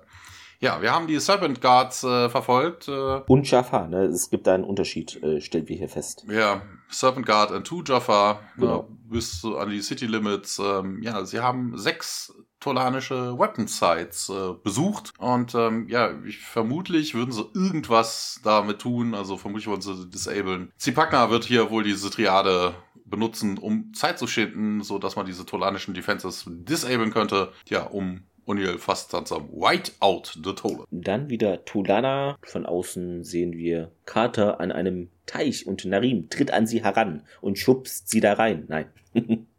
Oh, Miss West T-Shirt Contest. genau. Ja, Samantha, ich hoffe, du hast hier nicht zu lange gewartet und nee, hier schön, dass du gekommen bist. Ja, ist mir ein Vergnügen. Tatsächlich freue ich mich, sagt er, dass wir endlich zusammen allein sein können. mhm. Und äh, Carter dann, äh, Narim, ich habe ja hier darum gebeten, dich zu treffen, ähm, weil ich deine Hilfe brauche. Und er sagt, ja, Samantha, ich habe dich vermisst. Und Carter, äh, äh, ja, ist viel passiert, äh, seit ich das letzte Mal, ähm, eben seit wir uns gesehen haben. Und, ah, da ist also noch einer, fragt Narim so ein bisschen. Und, nee, nee, nicht so, wie du denkst, sagt sie. Weißt du, hier, ich mit einem Tok'ra verschmolzen und sie starb und mein Leben, um mein Leben zu retten. Und da sind noch Erinnerungen und Gefühle vorhanden. Und das ist jetzt ein Teil von dir, fragt er nach. Und äh, Kader bestätigt das. Ne? Ich kann mit niemandem eine Beziehung eingehen, wenn ich mir nicht absolut sicher bin, sind, wessen Gefühle sind das jetzt meine oder nicht. Verstehst du das? Narim, ja, du bist sehr weise. Also beleidigt sie hier auf das Übelste, dass sie alt ist. Ah, Spaß. Nein. ähm, darf ich fragen, warum du nach mir geschickt hast? Klingt jetzt wie so ein Groschenroman, auf, der auf einer Burg spielt. Man schickte nach dir. Ja, und sie sagt, Tirk und ich, wir sind Jafar gefolgt und die eben mit diesem Gault-Kontingent hier ankamen. Und Narim dann, ach, schockiert, Mensch, warum machst du denn sowas hier? Wir müssen doch hier diplomatisch sein und na, ich mache mir Sorgen, sagt sie. Ich glaube irgendwie, die wollen die Triade dazu benutzen, um Zeit zu gewinnen und dann vielleicht sogar einen Angriff auf Todana vorbereiten und Narim, hä, wieso denkst du sowas? Naja, wir haben gesehen, wie sie da an den Waffen herumhantierten. Die haben ja auch irgendwas gedrückt, glaube ich, oder so. Ne? Hat es nur kurz gesehen. Und Narim, ach, das ist doch unmöglich. Die Waffen bestehen aus einer undurchdringlichen Legierung und wir haben da Sicherheitscodes und die sind voll geschützt und ja, Carter dann, hm, naja, gut, aber was, wenn sie das da irgendwie was mitgemacht haben? Er neigt seinen Kopf so ein bisschen zur Seite, könnte also vielleicht doch was dran sein. Ja, und dann haben wir einen Szenenwechsel und immer noch Tolana und äh, wie immer Tag. Ja, hier ist wichtig, sich mal im Hinterkopf zu halten, die, äh, die, dieses Alloy wäre ja unzerstörbar. Also, nee, da gar nichts. Also, da könnte nicht mal ein Kratzer. Also, das ist wichtig im Hinterkopf zu behalten, weil das ist auch vermutlich nicht so ganz die Wahrheit. Oder Fusch am Bau. Kommen wir aber gleich zu. Ein Tolaner ähm, äh, schaut sich eine dieser Ionenkanonen an. Äh, Tia guckt ihm da irgendwie bei über die Schulter. Ja, Travel sagt, ja, Sivagna war jetzt nicht äh, sonderlich begeistert von euren Anschuldigen und tritt alles ab, war sehr, sehr aufgebracht und ja, ja, wie schlimm, sagt er, sagt O'Neill. Travel sagt auch hier, wir haben hier kein Tendering gefunden, also da ist alles mit in Ordnung. Und äh, ja, O'Neill wendet sich dann hilfesuchend an Carter und die sagt dann, ja, vielleicht haben sie sie gepainted, sagt sie. Und Javel, hä? Hier, ich sehe hier keine Malarbeiten.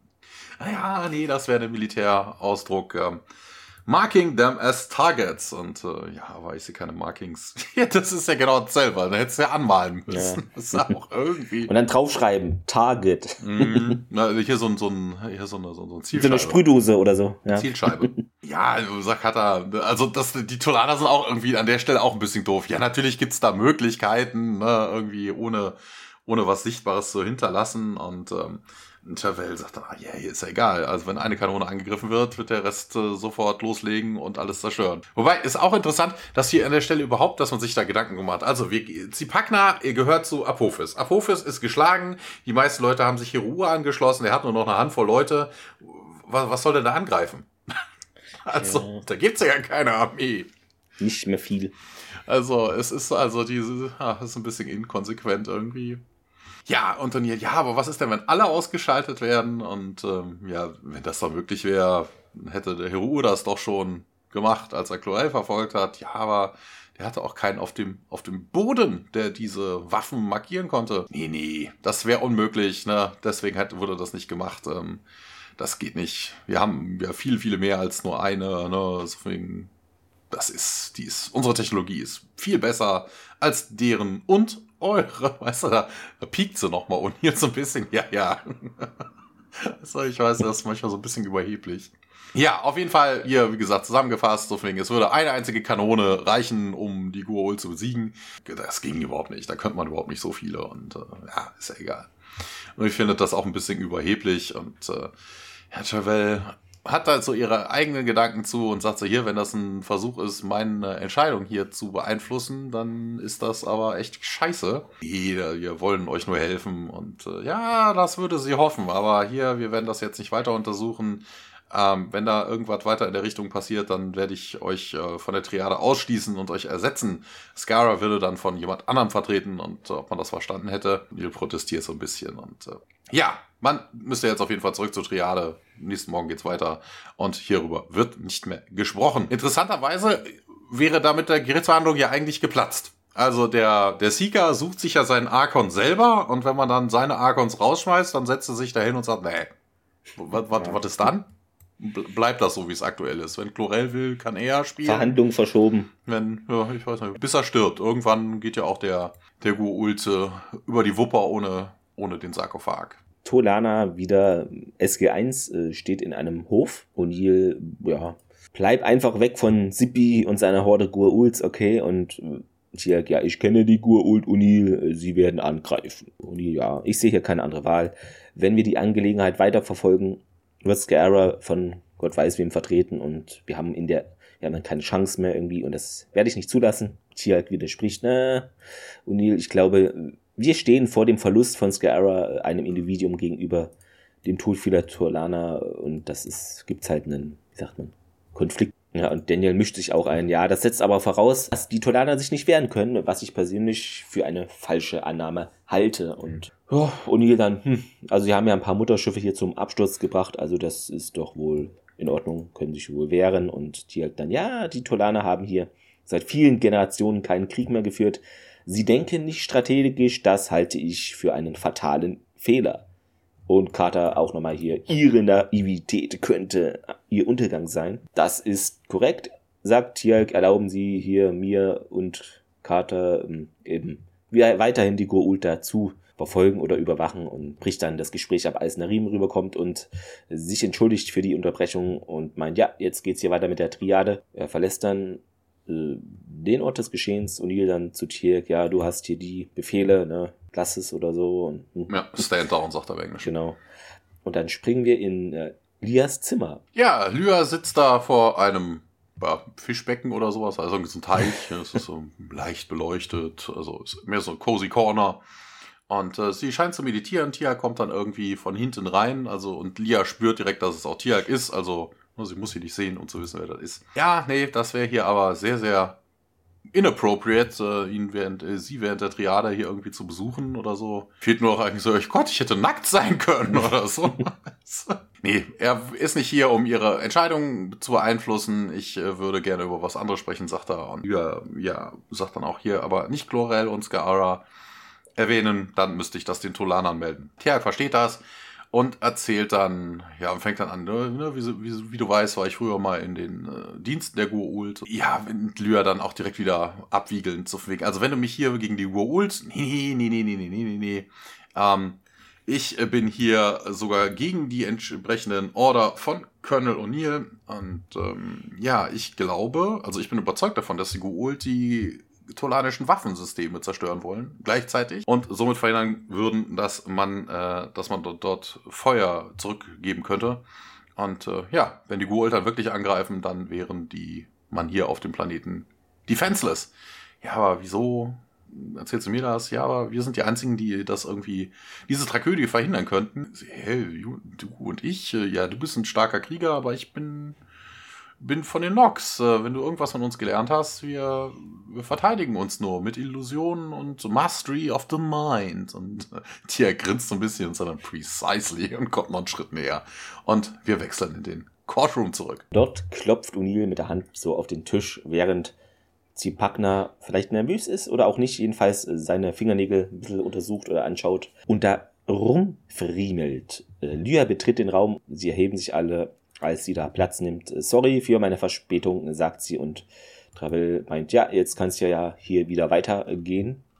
Lord Zipakner hat uns gebeten, äh, wir das uns früher zu treffen, weil er was machen möchte. Hier steht Herausforderung, was wahrscheinlich falsch übersetzt ist, weil er eine Herausforderung machen möchte, aber das ist Ja, nee, so er sagt auch im Englischen, he wishes to make a challenge. Hm, okay. Kurios, ähm, ja. Zipakner dann stellt sich da vor Travel hin, äh, ja, das Tolan-Gesetz sieht keine Todesstrafe vor. Ist das korrekt? Und sie sagt, ja, so sieht's aus. Hm. Und Zipakner, ja, dann möchte ich auf die Sinnlosigkeit dieses Prozesses hinweisen. Äh, wieso nimmt er dann überhaupt teil? Okay. Ein Goa'uld braucht ein Wirt, um zu überleben. Das ist eine biologische Tatsache, die sich unserer Kontrolle entzieht. Wenn sie Skyara Priorität einräumen, dann ist das ja das Todesurteil. Für Chlorel ist natürlich faktisch wieder falsch wie fast alles, was Sibagna hier sagt. Ja, natürlich. Ähm, ähm, ja, wobei das ist ja auch wieder. Er braucht so halt einen neuen Wirt. Also, ja, das ist aber auch wieder so eine Sache, wir, wir wissen es ja nicht. Ne? Also von wegen, ja. wir haben ja schon diverse Male gesehen, dass äh, Gur-Old hier in so einem, so Nährmittelbehälter dann durch die Gegend transportiert worden, oder so. worden ja. sind. Ne? Aber wir wissen halt nicht, an welcher Stelle was ist. Ne? Also wegen ja. irgendwo, die Gur-Old, die Larven müssen den Jaffa eingepflanzt werden. Also können die jungen Gur-Old noch ähm, wechseln? Ja, also vom Wasser, ne, weil mhm. das ist ja die natürliche Umgebung. Ich glaube, das haben wir in genau. der letzten oder vorletzten Folge gehabt. So, wen können die noch wechseln in einen Jafar und wenn sie dann zu, zu herangreift sind, dann müssen sie auf jeden Fall in den Wirt. Oder können die dann auch wieder, also das, das wird irgendwie auch nie so wirklich erklärt. Also die Gua'uld leben eigentlich originärerweise im Wasser, warum sie dann irgendwie ohne äh, unbedingt in einem Körper leben müssten. Ja, weiß ich nicht. Wären sie nicht so beherrschend. Na, also wenn du jetzt wirklich einen Gua'uld entfernst, ne, so wie wir das schon mal am Anfang hatten, ja. ähm, ne, dass der irgendwie so hart mit dem Menschen verbunden ist, dass er irgendwie dann die, die Larve dabei stirbt, ne, okay, ne, aber die Tolaner sind so weit fort, fortgeschritten, ja, also das ist vermutlich da. null Problem, den da rauszuholen. Und O'Neill, ja, natürlich hier, das ist doch, äh, wenn sie das so umdrehen, haben sie ja Scarra, dann töten sie ihn und sie packen ja, und, aber sie, äh, haben ja zuvor hier in der Triade gesagt, äh, also, dass der Überlebter wird. Und O'Neill, ja. Und na gut, äh, Sibachner meint, ja, dann räumen wir den Punkt ein, äh, hm, ist okay so, aber wenn sie daher Chlorell Priorität äh, einräumen, leben eben sowohl Host und auch Symbiont. Und er verbeugt sich da kurz, setzt sich wieder. Und O'Neill merkt an, ja, der eine lebt frei und der andere eben als Sklave. Und Daniel ja, bekräftigt das nochmal, ja, hm, ich würde auch sagen, das Leben als Sklave ist ja eigentlich nicht lebenswert oder gar kein Leben. Ja, und Unilan, ja, wenn sie beide Leben retten wollen, ne, dann geben sie uns hier Scara und nehmen halt ihren Chlorell da mit, meinetwegen können die Tok'ra da ja ihn in einen anderen Wirt stecken, das, wenn sie da ja. Bock drauf haben. Das ist aber auch Quatsch. Na, also zum einen, was, was haben die Tok'ra damit zu tun? Also vermutlich äh, will er, ist das, entweder hat äh, der Typ sein Skript nicht richtig gelesen oder das Skript war falsch, weil eigentlich muss es Gu'uld ja. heißen. Ja, Lia, hä? Wie, Colonel? Vielleicht würden Sie sich ja freiwillig melden und O'Neill, äh, nein, Daniel dann, ja, man könnte doch versuchen, hier jemanden zu finden, der sich dafür entscheiden würde, Host zu sein und dann öffnen sich die Türen und Narim tritt mit Carter und Tierk im Gepäck auf. Also nicht im Gepäck, aber ne. Äh, und Travel dann, Narim, was ist denn jetzt hier los? Sie, du weißt doch, die Triade, das ist eine geschlossene Sitzung. Und ja, euer Eminenz, bitte, sorry, ne, aber hier stellen Sie Ihren Viewer auf das Orbitalobservatorium ein. Also wahrscheinlich mal auf Bildschirm gucken, was da Phase ist. Und sie macht es auch. Sieht den Planeten und dann ein Schiff und ein Kur-Ult-Mutterschiff. Und Narim, ja, es nähert sich Tolana. Und dann äh, springen wir, ja, Miniszene, man sieht eben ein Schiff, was Richtung Tolana steuert und dann zurück in den Gerichtssaal. Cool, wir wissen jetzt aber auch, dass diese Javel äh, wohl nicht nur die oberste Richterin ist, sondern wohl insgesamt die Anführerin der Tolana, weil ansonsten, warum sollte man eine Richterin oder ja, weiß ich was, du genau. könntest den, den, was so. ich was, äh, den Militär, militärischen Führer oder so anhauen, ne, da kommen Goult ja, hier oder so. Das ist sowas. so ein bisschen autokratisch, habe ich das oh. Gefühl, ja, auf Tolana. ja, ähm, im Gerichtssaal fordert dann Travel auch äh, auf hier. Was soll denn das? Äh, gib mir mal Infos. Ja, aber hier, die, mein Schiff kommt, um uns abzuholen. Aber und hier dann auch hier, wir so benutzt kein Stargate, das äh, geht dich zwar nichts an, aber dort, wo wir hinwollen, gibt's kein Schapperei und äh, ja, okay, dann geht doch durch ein Stargate irgendwo hin, wo ihr aufgenommen werden könnte. Und äh, ja, Zipakna wendet sich dann aber auch an Travel und geht überhaupt nicht auf Nil an. Wenn unsere Intentions hostile wären, dann würden wir doch schon längst angegriffen haben. Ja, sagt Travel, ja, dann die Ankunft ist auf jeden Fall zu früh und ihr dringt hier unerlaubt in Total Space ein und ich muss dich warnen. Also wenn das Schiff noch näher kommt, dann vor Ende der Triade, dann werden unsere automatischen Defense-Systeme das zerstören. Wobei es auch interessant ist, wieso vor der Triade? Also von wegen, das sollte da vermutlich auf keinen Fall landen. Nee, ungünstig. Ja. Das, ähm, naja. Sie Wagner sagt dann, ja, hier, Rest Our Case, äh, wir können direkt mal voten. Deshalb, die Triade ist für ihn jetzt auf jeden Fall schon mal gelaufen. Ja, aber die Triade ist erst zu Ende, wenn alle Leute sich darauf geeinigt haben. Lord Zipagna, die Human Archons, hätten die noch irgendwas zu sagen? Und nö, der Gua'uld hier hat unseren, unseren Fall wohl für uns gerade gewonnen, sagt und hier dann äh, zeigt auf das Gua'uld-Mutterschiff und Daniel sagt auch hier, nee, no further arguments, your eminence. Wir können voten. Ne, Lyra wird auch noch gefragt und äh, sie bestätigt. Und äh, ja, dann soll der Seeker, also die Seeker werden ja reingebracht. Und äh, wir haben dann ein, zwei Leutchen, die Skara in den Raum führen. Interessant, der, hier ist ein, das sieht man überhaupt nicht. Also was Leute mhm. sich da wirklich für Gedanken machen und dann wirklich so Szene für Szene. Ähm, in der IMDB stand hier, hat der eine Armwächter, äh, hat der eine Wächter so eine, so eine schwarze Armschiene und in der mhm. nächsten Einstellung hat er die nicht mehr am Arm. Wobei, die sieht man ja auch nur zwei Sekunden gefühlt. Ja, ja eben, das ich ja, was ja. Leuten so auffällt. Hei, hei, hei. Nicht schlecht. Taven erkundigt sich auf jeden Fall, ob Chloral und Skara das Urteil hören könnten. Ne? Beide bestätigen und ähm, ja, dann wird abgestimmt. Die Menschen stimmen für Skara. Der Guul stimmt für Chlorel. Und ähm, ja, dann will, es liegt alles an Lyr. Und ja, man hatte vorher recht. Lyr entscheidet sich äh, für Skara, weil sie hätte abgewogen, beide hätten das Recht zu leben, aber ne, ein Leben als Sklave sei kein Leben überhaupt. Ne? Also sie nimmt Daniels Argument auf.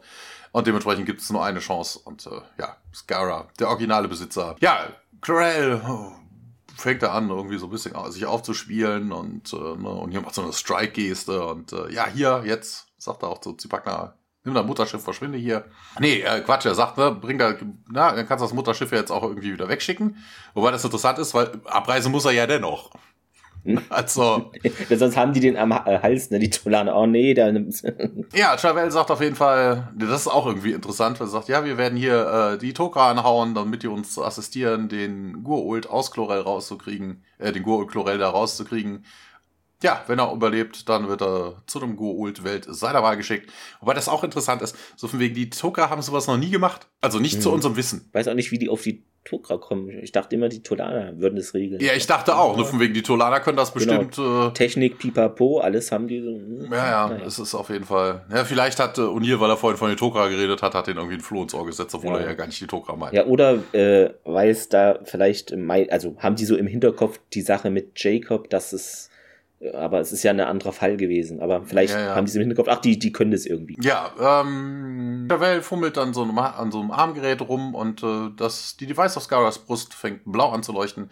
Und Javel erklärt dann auch so von wegen, hier, ich habe das jetzt mal eingestellt, so dass Scara nur noch die einzige die einzige Steuermöglichkeit hier hat. Ähm, der Gold wird entfernt und ja, die Drucker werden schnellstmöglich ankommen. Gratuliert denen auch, man bedankt sich und äh, ja, man wendet sich dann jetzt auch an Zipagna. Ihr seid dismissed. Ja, Anzipagna dreht sich um und holt eine von diesen Kommunikationsbällen raus und fängt dann an, da rein zu Re, nuk, tok und Tiak bumst ihn an und er fällt zu Boden. Und ihr findet das ganz gut. Und äh, ja, wir rennen auf jeden Fall dann alle raus. Und äh, Scara, nee, warte hier, warte hier, ne, vertrau uns. Und äh, ja, wir wechseln nach draußen. O'Neill, Carter, Daniel und Narim rennen dann dort entlang. O'Neill zu Narim, ja, wie sieht es jetzt denn mit eurer Technologie aus? Das Sicherheitssystem, ist es irgendwie super oder nicht? Und dann sehen wir Energieblitze den Planeten treffen und Daniel, die Ionenkanonen und O'Neill, ja. Ja, das sind so Art Laserpointer, ne? Wie wir ja. halt äh, so Ziele markieren würden mit einem Laser oder sowas, ne? Ähm, so ähnlich passiert das hier auch, bloß noch ein bisschen größer. Und O'Neill so, was ist denn da los? Und Suranarim, weißt du, ich hasse es, wenn Leute meine Zeit verschwenden. Und wo ist überhaupt Tialk? fragt Daniel. Und dann werden durch diese Blitze oder, ja, Ionenkanonen sehen wir, wie sie zerstört werden. Ja, so viel, ne? Wir haben vorher noch gehört, unzerstörbar, nicht vernichtbar, impenetrable, ja, aber scheinbar. Man muss doch. immer so hellhörig werden, sobald jemand sagt, ja, etwas ist unzerstörbar. Ja. Fusch am Bau, äh, vermutlich, Fusch am Bau. Fusch am Bau, da wird drüber zu reden sein. Kater dann, ja, Odil, und äh, dann sehen wir, ja, Geultkleider, die abstürzen, beziehungsweise beginnen da also so tief liegen, nicht abstürzen und da jetzt Nahbeschuss der Gebäude einleiten und O'Neill ja Deckung und das machen sie auch und es explodiert alles ringsherum. Narim dann, ja, ich muss Travel informieren, rennt dann weg, wobei kriegt die das nicht mit als naja, gut. Äh, und Tiak dann, ja, Zipakna ist durch das Stargate entkommen. Und das ist auch oh, geil. Das, ist gerade zwei Minuten her. Tiak hat den umgehauen, ne? Der wird für mich ohnmächtig da rumliegen. Der hat sich aber schnell berappelt. Ja. Nun, das ist jetzt das, die kleinste Sorge. Wo bist du überhaupt gewesen? fragt O'Neill. Und ja, ich muss dir mitteilen, O'Neill, dass ich eben äh, deinen Befehl missachtete. Und natürlich hat er da weiter die äh, Gua'uld, äh, Jahada, ähm, ja, be, beäugt, verfolgt und ja, wieso überhaupt, fragt O'Neill, erklär mal. Und Tiak nickt Lyra zu, die alles nun verschwinden lässt. Und sie materialisieren dann im Wald, recht weit weg von der Stadt entfernt. Und was geht hier überhaupt vor? fragt O'Neill. Und ja, ich habe, sagt Tiak, Lyra um Hilfe, Hilfe, ein neues Wort für äh, unser Buch, Buch ne? Hilfe, gebeten. und plötzlich erscheint eine Ionenkanone vor unserem äh, Stargate SG1-Team. Ja, und hm, habt ihr die also versteckt? fragt Carter und das ist korrekt, sagt Tialk. Ja, Travell erklärte, dass es wohl nur eine bräuchte, um eben da ein komplettes Mutterschiff zu zerstören. Und ja, es nähern sich jetzt wieder zwei Gleiter und Tialk dann, ja, eigentlich sollten die Kanonen schon geschossen haben, ne? Bisschen komisch. Und ja, sieht jetzt nicht danach aus, Deckung. Und das äh, tun die auch. Sie rennen zu den Bäumen, während die Kleider da sie beschießen und Tirk bleibt aber bei der Kanone und weiß ich nicht, er drückt da so an diesem so ein Pendel rum, vielleicht stellt er da irgendwas ein. Vielleicht ist das der Saboteur. Mensch, so kommt's raus. Die Kanone feuert nun aber, also anscheinend hatte das, was er da tat, hatte Erfolg. Ein interessanter Shot. Haha, ein Shot, denn die Kamera verfolgt den Schuss. Das ist sehr schön gemacht, ist mal was anderes, nicht nur Standard von Weitem hier zu sehen, der Schuss. Und dadurch werden eben die Gleiter zerstört, die interessanterweise hier bei mir übersetzt sind als Segelflugzeuge. Ich stelle mir das gerade vor, sieht bestimmt auch witzig aus. Genau, und dann ja Energieblitze am Himmel und ein auch das Gould-Mutterschiff im Orbit wird zerstört. O'Neill ist außer sich nicht schlecht. Und wir sehen einen Feuerball am Himmel. Es ist so, dass jetzt, jetzt insgesamt in dieser Episode drei Hattack, drei Mutterschiffe zerstört wurden und seit Bestehen des Stargate-Kommandos sind wir nun bei sechs Mutterschiffen, die zerstört wurden. Also von denen wir mitkriegen. Ne? Vielleicht wahrscheinlich noch viele andere. Hm, aber das ist das, was uns so gezeigt wurde. Und dann springen wir wieder in das Gerichtsgebäude hinein. Ja, interessant an der Szene ist natürlich so von wegen zum einen, der Typ vorhin in Tiag über die Schulter geschaut hat, hat natürlich nur die Funktion geprüft, ne? wie Tiag jetzt von, von Funktionsprüfung zu, ich äh, steuere mal das Ding, äh, keine Ahnung. Ja, der hat bestimmt so einen Computerkurs bei Carter mal gehabt. Ja, Trans Transferleistung, Transferleistung. ja. Außerdem, ähm, viel interessanter finde ich ja eigentlich, warum diese äh, Geschichte nicht ballert. Na, also die werden vermutlich automatisch laufen oder werden irgendwie zentral gesteuert. Wahrscheinlich. Ne? Ich gehe von automatisch auch Das aus, ist natürlich ja. wieder nur so ein, so ein von wegen, wir machen es ein bisschen spannend. Also eigentlich hätte die, ja. die, das Ding direkt feuern müssen. Aber was natürlich interessant ist, so von wegen, das sind nicht Tricks of the Mind, die ähm, die, die Nox machen. Weil wäre jetzt dieses Teil nur unsichtbar, ja, dann hätte ja. es ja trotzdem gefeuert ja, vielleicht ist es, das ist hier wie bei den, ähm, sag schon, kommt jetzt nicht, Bird of Prey, weißt du, die sind dann getarnt und dann können sie irgendwie nicht schießen, so die, die alten Versionen, weiß so, ich nicht. Ja, hm, könnte ja sein, dass es irgendwie, aber ja.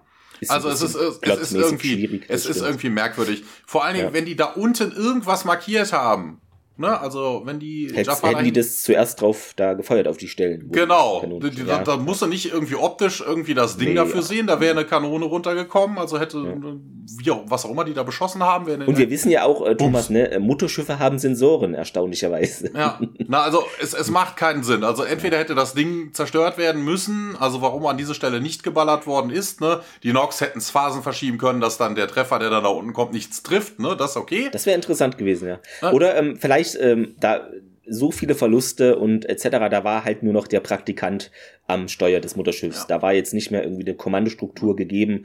Also es wäre natürlich auch sinnvoll, ja. aber sie haben ja nichts gefunden. Also hätte man wirklich jetzt irgendeine Ulti-Weiß daran geflanscht, damit man weiß, dass es da ist. Ne? Wenn hm. das Phasen verschoben ist, kann man das natürlich nicht mehr finden. Ja. Ne, aber es, es war ja irgendwas von außen, also die müssen, keine Ahnung, die Positionen durchgegeben haben und dann ballerst du natürlich blöd an diese Stelle hin. Also es macht keinen Sinn, dass diese Stelle nicht beschossen worden ist. Ne, die Nox hätten das vielleicht gegebenenfalls durch Phasenverschiebung, hast du nicht gesehen, natürlich verhindern können, dass das Ding getroffen wird. Es ist, äh, ja, es ist alles irgendwie. Vor allen Dingen ist das auch totaler Schwachsinn. Weißt du, du stell dir das mal vor, du hast einen Planeten. Die Gua'uld laufen da jetzt draußen rum. Äh, man hat diesen Komplex, der jetzt gesichert ist. Du hast rund, draußen rum sechs Kanonen, aber der Planet ist noch viel, viel größer. Das heißt, rund um den Globus wird es Kanonen geben. Das ja, heißt, das erfahren wir auch in der späteren Folge, wie viele äh, Kanonen ähm, die Erde bräuchte, sollte sie welche haben. Da, ja. Genau. Also, also von wegen rundherum, die haben sechs davon ausgeschaltet, es braucht eine. Nur die Hauptstadt ist sicher, der Rest ist dann Schutt und Asche. Es braucht nur eine, weißt ja. du, das ist auch totaler Blödsinn. Also irgendeine hätten sie erwischt, also sie hätten vermutlich hunderte ausschalten müssen. Das ist, äh, das, das funktioniert so einfach ja, nicht. Was ich auch, aber da hat Tier recht, so taktisch und so sind die nicht so drauf, weil so die Kanonen da äh, sind auch völlig unbewahrt. Da steht ja nicht mal eine Person, die da einfach mal halt Wache hat oder äh, ja, ja, normalerweise hast du ja auch keine Feinde auf deinem Planeten. Vielleicht liegt's naja, daran. Ja, aber. Also es ist, es ist wirklich alles irgendwie merkwürdig. Außerdem finde ich das ein bisschen merkwürdig. Das ist ja so eine riese Orbitalkanone. Äh, mhm. Die ballert bestimmt nicht auf irgendwelche kleinen Schiffchen. Also die Gleiter hätte man damit nie getroffen. Das ist so ähnlich wie am Anfang mit dem, genau, äh, mit dem mit Kampf. Ne? Die Mutterschiffe ja. schießen auf den Gleiter. Da triffst du einfach nicht. Dafür sind die viel zu flexibel. Und diese Dinger sind so riesengroß und träge. Also das ja. kannst du mal völlig vergessen. Ja, im Courtroom, im Courthouse natürlich auch wieder und Chavel sagte, ja, hier, ihr habt äh, euch nicht an meine Warnung gehalten und äh, ja, und hier auch dann dazu und sagt dann, ja, hier an meine auch nicht. Und äh, Herr Travel führt dann weiter vor, na, wenn ihr meine Subjects wärt, ich hätte euch jetzt äh, zu disziplinieren, aber ihr seid nicht, gehört nicht zu mir. Und ähm, ja, sie geht zu Tia, klickt ihm eine äh, Hand auf die Brust und verbeugt sich. Und äh, Tiag sagt dann, hey, das war ja nicht nur ich alleine, das war ja auch äh, Lya. Carter dann verwundert, hey, aber die Nox sind doch Pazifisten und äh, ich habe sie die Waffe nicht abgefeuert, ich habe sie nur versteckt, sagt sie. ja, und Carter, ja, aber das ist aber eine ganz, ganz dünne Linie, die du da nicht überschritten hast, was ja eigentlich auch Quatsch ist. Ne? Es ist eine tolanische Waffe, also sie hat sie ja wirklich nur versteckt. Sie hat sie ja, nicht gefeuert, sie hat sie nicht gebaut, sie hat sie nicht zur Verfügung gestellt, ne? sie hat nur dafür gesorgt, dass sie nicht vernichtet wird. Ja, und ihr dann an Tavel, ey, hier, wir haben gerade euren Planeten gerettet, oder nicht? Ähm, ja, hier, seid ihr uns dafür nicht irgendwas schuldig? Ja, doch. Äh, und O'Neill, ja, cool. Wie wär's denn, wenn wir uns jetzt so Pläne gibt für die Ionenkanone und ähm, an dieser, immer wieder, ja. Ja, ja. An dieser Stelle wird in der IMDb auch angemeckert, dass man irgendwie seine Doc-Tags sehen könnte und zwar nur eins davon und normalerweise hätte man halt so, zwei. Ja. Ja, und das O'Neill, der hat's verloren oder verlegt. Nein, noch nicht mal. Das sind Doctags, die, die hängen nicht zusammen. Also das, wo ich mir dachte, das ist ein total falscher Fehler. Ne, so wegen, du siehst das Kettchen mit einem Doctag. Der andere Doctag könnte sonst wo an dem Kettchen hängen. Ne, was ich, was auf der ja. Schulter mal verrutscht, weiter Verrutscht. unten oder so. Es ist total Hatte ich mir gar nicht notiert, weil ja. es für mich jetzt nicht so. Ja, die sind, die sind nicht aneinander geschweißt. Ne? Also die eine wird ja bei Tod abgenommen. Also O'Neill müsste da tot sein, wenn er nur eine hat, aber es ist völliger Quatsch, ne? Dann hängt eine raus und der Rest von der Kette ist noch unter der Uniform und dann, dann hängt das zweite Dockdeck da dran. Also das ist kein Fehler, auch wenn die IMDB das behauptet hat. Nee, Terwell winkt auf jeden Fall ab. Äh, du kennst unsere Politik, das hat sich nicht geändert. Und äh, ja, Daniel kommt dann auch dazu und sagt dann, die Toka haben es geschafft. Ja, man kommt rein, zwei Toka bringen ein, ein Gefäß mit, äh, da ist dann Chlorel in seiner Larvenform und äh, ja, was passiert jetzt mit ihm? Ja, der wird zu einer Gur-Ultwelt geschickt und ja, ja, ist doch scheißegal. Wie geht's denn und dann kommt auch Scar rein und ruft O'Neill und man umarmt sich und ja, das viel besser, sagt O'Neill. Und äh, ja, gesagt, Umarmung. Scar bedankt sich bei Tiag, also schütteln Hände und äh, Carter umarmt dann auch Scara und damit endet die Folge auch schon. Damit endet erstaunlicherweise auch das Auftreten der Nox, denn die sehen wir nie wieder. Ein Mysterium. Einmal werden sie, glaube ich, noch erwähnt, aber treten jetzt nicht mehr in Erscheinung, denn sie müssen Kanonen tarnen. Ja, zur Trivia, ähm, ja, was wir erfahren, unter anderem halt ähm, relativ früh in der Folge, dass die Tolaner krass drauf sind und Gates bauen können. Und ähm, ja, ja die Episode. Hm? Ja, wobei ist das so eine große Kunst, weil das Gate Weiß ist ja nicht das ja. Problem. Das Stargate-Netzwerk ist ja eher ja, so. Aber, also, sie mm, sind ja, technisch schon gut keine Ahnung. drauf. Ja, hatte etwas von A Measure of a Man. Wem gehört Data, der TNG-Episode? Was ich noch gelesen hatte, dass hier der Bill Nikolai Sergeant Vern Alberts war ein Ersatz bzw. Fotodouble hier für Richard Dean Anderson in dir, ja, in MacGyver auch und in Stargate.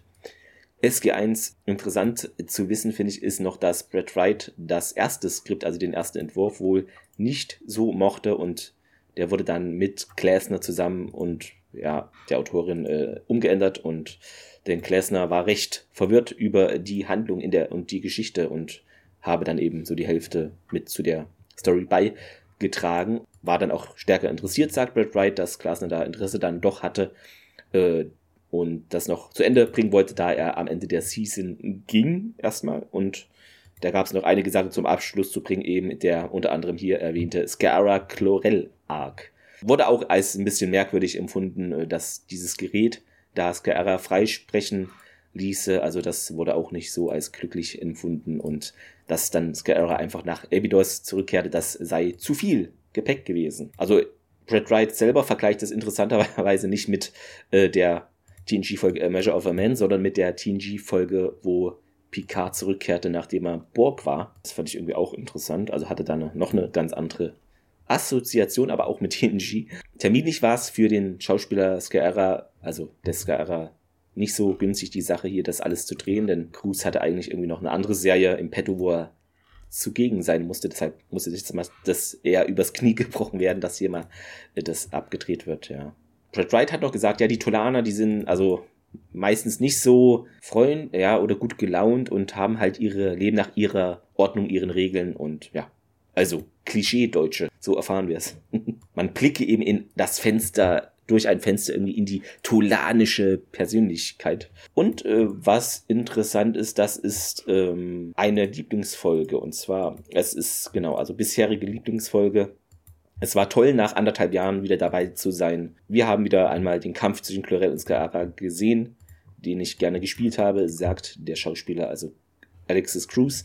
Und er konnte da recht fantasievoll das damit umgehen und vielfältig eben die Position da machen, vertreten. Das ist eben auch einer der, warum er sich eben für Science Fiction irgendwie das Genre interessiert. Genau.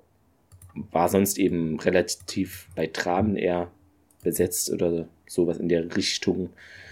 Äh, und er brauchte da Abwechslung. Ich kann meinen nächsten Stargate-Auftritt kaum erwarten, sagt er. Dann kann ich mich dann weiter aus probieren, was ich ja bei Pretense äh, gelernt habe, sagte er in einem Interview. Und als Funfact noch kleiner hinterher, äh, Alexis Cruz, äh, sein erstes schauspielerisches ja, Werk, ja, oder der Auftritt war in einer spanischsprachigen Werbung für Boxed Macaroni and Cheese im Alter von neun Jahren. Fehler, genau, ach nee, mit den Ärmeln, das hatte ich, ja, das war das schon. Äh, ja, sonst die, was wir ja angemerkt hatten. Äh, Zitat der Woche, Thomas, hast du was Schönes äh, finden können für uns? Ja, es gab so ein, zwei Sachen. Ich hätte mich jetzt mal entschieden, so von wegen, äh, dass O'Neill doch äh, an der einen Stelle fragt. Also, Narim versichert ja, dass ihm nichts geschehen würde und ähm, ja, O'Neill fragt dann, hier, ist das eine Geld-Zurück-Garantie, wenn man nicht komplett äh, am Leben bleibt? Ja, ich habe das ähm, auch von O'Neill dieses Mal. Ähm, Genau hier. Das Argument ist nicht stichhaltig und zwar in vielerlei Hinsicht und sie packen dann, ja, ist das nicht bloß Ansichtssache. So wie ein Mensch sich vielleicht intelligenter hält als ein Schwein, äh, könnte ein Schwein für intelligenter äh, halten, irgendwie als eine Ratte und Uni krummelt dann, naja, wenn wir schon hier bei Ratten sind und sie packen, worauf willst du hinaus? Also, ja, ist jetzt eher eine Szene, aber ja, halt Szene der Woche. Äh, ja, Fazit, ich glaube, du warst zuletzt. Ich ja. fange mal an, einfach. Ähm, ja, es ist also ja, klar, es gab viele Unstimmigkeiten hier mit dem Verschwinden der Kanone und Tolaner sind ein bisschen blauäugig und wirken, was interessant ist, recht, ich hatte gelesen, das empfinde ich persönlich nicht so, aber ich habe gelesen, ähm, dass die so teilweise schon fast wie Gur-Ult empfunden werden. Also mir geht es nicht so, ich finde sie halt ein bisschen naiv und überheblich eher, aber wirken für mich jetzt nicht wie Gur-Ult eigentlich. Ähm. Und das wird gut herausgearbeitet. Was ich schön fand, dass hier mal ähm, auch eine Welt wieder größer mal gezeigt wird. Ja, mit den Kanonen, das ist ein bisschen inkonstant gewesen, aber alles in allem ähm, dieser ja, Zwist oder diese, wie sagt man, Zwiespalt eben, wer, wem gehört der Körper und diese Verhandlung darüber ist deutlich um einiges besser umgesetzt als äh, die andere Gerichtsfolge Core. Ja, was ich aber auch noch anmerken möchte, ist, dass wir haben ja auch einige Action-Szenen oder ja, spannende Teile in der Geschichte. Da ist für mich ein Missverhältnis, weil das erst im letzten Drittel so ist. Also hätte man vielleicht besser durchmischen können in der Folge. Also es wäre jetzt auch nicht schlimm, wenn es nicht vorkam und nur eine Gerichtsfolge gewesen wäre, aber wenn die Action schon dabei ist, dann doch bitte nicht einfach so ins letzte Drittel gefühlt alles quetschen, sondern einfach, um die Gerichtssachen aufzulockern, fände ich das besser, wenn man das so gemacht hätte. Hat man sich gegen für entschieden aus welchen Gründen auch immer, aber ja, ja okay, das ist ja okay, das ist ja noch halbwegs äh, nachvollziehbar. Ja, nee, ne? Also das genau. bringt ja nichts, wenn direkt am Anfang dieses Mutterschiff da auftaucht. Nein, das aber ein bisschen nicht nur diese Gericht dann. Ja, deshalb würde ich mal sagen, äh, trotz der Fehler äh, für mich eine eher philosophische, hast du auch schon gesagt, Folge, die einiges auch richtig macht und deshalb leichter Daumen nach oben von mir für diese Folge sondern dazu sagen. Also es ist mal keine von diesen Kammerspielartigen Folgen. Ne? Wir, wir haben jetzt auch nicht die große Auswahl an Locations, ne? aber wir sind mal nicht auf der Erde. Er spielt mal nicht nur in Korridoren. Wir finden nochmal zurück zu den Tolanern. Ja, ein bisschen inkonsequent dargestellt, ne? Stellenweise sehr überheblich. Dann brauchen sie dann doch irgendwie die Hilfe der Tok'ra, um dann einen Go-Ultra rauszuholen. Ähm, ja, es ist einiges an Action drin. Das mag ich ja dann persönlich eher als nur so Erzählgeschichte, ne? Ziehpackner. Ich mag den Darsteller. Ja. Es ist, äh, ne, Durant Hat ist halt einfach ein toller, toller Typ. Ähm, allein deshalb gibt das von mir schon mal nicht so eine schlechte Note. Ähm, ja, einige Unstimmigkeiten.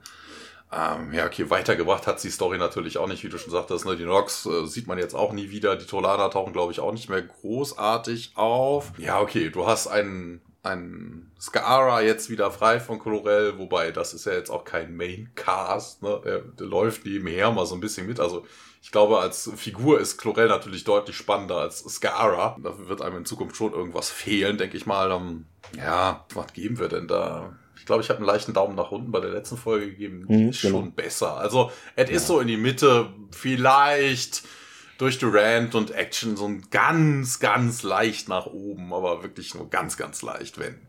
Sehr gut. Habe ja einen guten Tag erwischt. Ja. ja. Die Sonne scheint, das ist äh, vielleicht, genau, auch, vielleicht auch die Altersmilde, weißt du? Wir haben jetzt Mai, ich werde in zwei Wochen 40. Das ist, ja, äh, das ist, äh, es geht bergauf. Müssen wir mal drauf achten, ne, ähm, liebe Hörerinnen und Hörer, äh, wie Thomas Wertungen ausfallen, wenn es dann wieder Herbst wird. Ob es dann, äh, was habe ich denn hier jetzt gesehen? Vielleicht liegt es auch daran zum Teil. Also könnt ihr gerne Buch, äh, drüber führen. Nein, Spaß beiseite. Ist ja alles okay. Was mich besonders äh, freut und Thomas bestimmt auch in der nächsten Folge, wenn das alles, wovon ich ausgehe, super gut läuft, haben wir einen Gast, den ihr vielleicht auch kennt von mindestens 723,5 anderen Podcast-Auftritten. Sein Name ist Gregor. Ui. Jetzt ist, ui, jetzt ist es raus. genau. Nein, aber ähm, er ist ja sehr umtriebig. Ich konnte mit ihm auch schon einiges aufnehmen. Kommt bestimmt noch mehr hinzu. Hat immer Spaß gemacht. Gehe ich auch davon aus, dass es dann in der nächsten Folge so sein wird. Da freue ich mich drauf. Da habt ihr auch mal eine andere Meinung, vielleicht eher von außen betrachtet. Und das ist doch auch mal schön, das einfach zu sehen. Äh, zu hören, zu sehen. Ach, ihr wisst es. Ja, ansonsten, Thomas, äh, was sollen denn unsere Hörerinnen und Hörer noch machen? Was vergessen manche? Ne? Also Ach so, ja, das ist die Fünf-Sterne-Bewertung. Also bewertet ja. generell fünf Sterne, was anderes geht ja nicht. Äh, ne, das haben wir ja schon gesagt. Genau, also es ist, wir nehmen euch schon Arbeit ab. Ihr müsst nicht extra fünf Sterne auswählen, das wird automatisch gemacht. Genau, das ist automatisch. Äh, kann auch sein, dass die Tolaner da einen Algorithmus zugeschrieben haben, dass es automatisch dann so eingepreist wird. Selbst wenn ihr auf einen Stern klickt, es wird dann immer umgerechnet, genau. Ja, also ja, okay, wenn das so toll funktioniert wie das automatische Feuer der Kanonen, nur weil sie gerade mal versteckt worden sind, also das sollte man. Mm, ich glaube, ich muss das nochmal kontrollieren. Ja, lassen wir Tirk nochmal drüber schauen. Er ist ja jetzt unser neuer IT-Spezialist anscheinend. Ja, ansonsten ähm, schaut Stargate und genießt noch den Rest Sonntag natürlich. Jo, live long and prosper. Indeed. Macht's gut. Jo, bis dann. Tschüss. Ciao.